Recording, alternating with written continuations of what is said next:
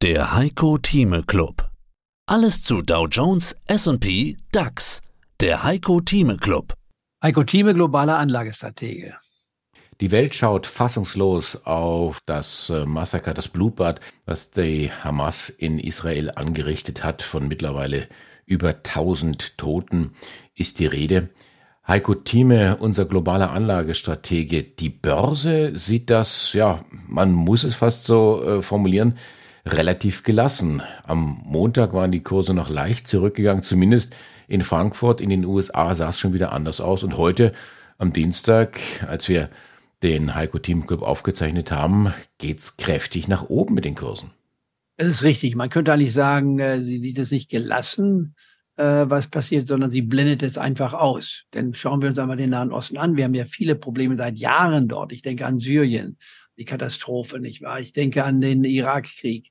Äh, Libyen könnte man nennen, in Jemen könnte man nennen. Und überall, wo man hinschaut, hat es wenig äh, Niederschlag an den Börsen gefunden. Warum? An der Börse werden zwei Dinge gehandelt, abgesehen von den gelegentlichen Emotionen, aber die fundamentalen Fakten sind die Wirtschaft und in erster Linie die einzelnen Unternehmensgewinne, die den Trend treiben. Und dann natürlich als Alternative auch noch der Rentenmarkt, der ja jetzt mittlerweile zur Konkurrenz zum Aktienmarkt allmählich wird. Wenn man um, die fünf Prozent für Tagesgelder bekommt, dann kann man sich schon mal leisten, Geld zu parken. Man wird dafür bezahlt und muss nicht zahlen, wie es ja noch vor ein, zwei Jahren der Fall war. Was bedeutet diese Reaktion jetzt auch für den Jahresendsport? Wir haben ja nur noch ein Quartal, drei Monate, dann wird abgerechnet.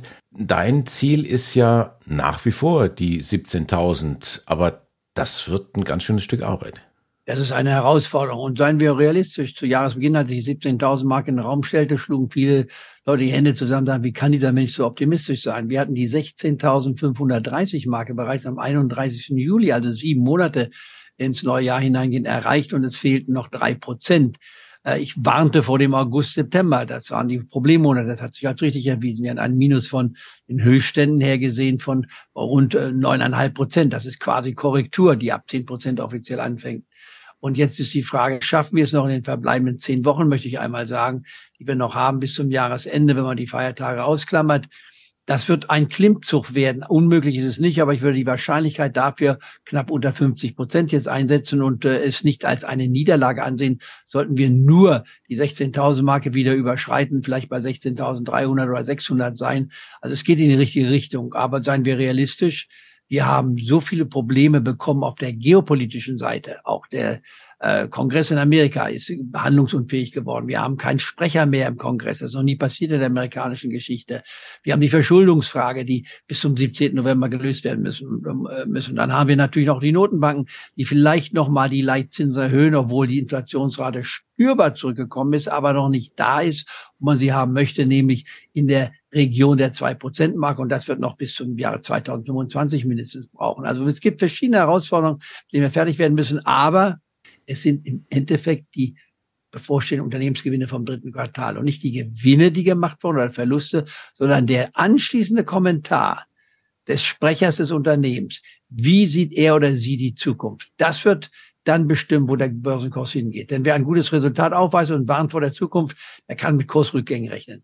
Wer aber ein mittelmäßiges oder schwaches Resultat aufweist oder ein gutes, aber einen sehr, sehr positiven Ausblick bringt, der kann eigentlich davon ausgehen, dass die Kurse dann steigen werden. Und darauf kommt es darauf an. Geld ist vorhanden, das ist richtig, aber es konkurriert zurzeit auch mit schon beginnen zumindest mit dem Rentenmarkt. Positive Nachrichten gab es von Opel, zumindest für die Liebhaber des Klassikers, des Manta. Der soll nämlich jetzt als Elektroversion auf den Markt kommen. Dauert vielleicht noch ein paar Tage, aber dein Favorit, um bei den Autos zu bleiben, ist und bleibt Volkswagen. Warum? Volkswagen bei 105 Euro, heute ein bisschen gestiegen, aber 105 Euro weiß ich nicht, wie weit es noch verfallen kann. Wenn ich so die meisten Schätzungen aus sehe von Analysten, ich war die auch äh, ihre Hausarbeit machen. Ja, gehen von 160 Euro als Potenzial aus. Ich würde das als ein Mindestziel ansetzen, aber das wäre ja mehr als 50 Prozent. Bei einer Dividendenrendite, wenn sie nicht gekürzt würde, die Dividende von acht Prozent fürs Warten. Also ich glaube nicht, dass man da viel falsch macht. Auch wenn man immer wieder hört, VW gliedert Werke aus ins Ausland. Das ist richtig. Deutschland hat ein Problem. Das habe ich auch beschrieben in meiner Kolumne, die in äh, den Einblicken diese Woche erscheinen wird. Nicht wahr?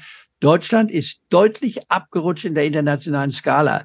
Wir sind auf dem Weg der Planwirtschaft, die zum Ende der DDR oder sogenannten DDR geführt hat. Und wir sollten uns wieder an Ludwig Erhard erinnern. Die freie, aber soziale Marktwirtschaft gilt es bei uns einzuführen, um wieder unseren Stand, unsere äh, den Pfeiler der Europäischen Union wieder zu erreichen. Wir waren mal der Garant, äh, Garant für Europa. Heutzutage sind wir der kranke Mann von Europa geworden. Und das hat natürlich auch unsere Ampelkoalition zu verantworten, denn das Resultat der Landeswahlen am Wochenende war ja alles andere als eine Beweis für die Kontinuität dieser Ampelkoalition, sondern es war eine, ein äh, Abmustern der Ampelkoalition. Also das war ein absolut negativer und ein Aufbegehren für eine Partei, die vom Verfassungsschutz beobachtet wird, von der AfD. Also da kommen auf uns demokratische Herausforderungen hinzu, die noch nicht ganz zu übersehen sind. In anderen Worten, es bleibt spannend, aber die Börse hat ihre eigene Gang gehabt.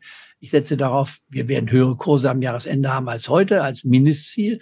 Aber wie gesagt, 17.000 wäre dann meine maximale äh, Zielrichtung, wie ich es auch schon vor knapp einem Jahr formuliert hatte. Sie hörten einen Ausschnitt aus dem aktuellen Heiko Thieme Club. Das ganze Interview können Sie als Clubmitglied hören. Werden Sie Clubmitglied im Heiko Thieme Club, um erfolgreicher an der Börse zu handeln. Mehr dazu klicken Sie auf den untenstehenden Link.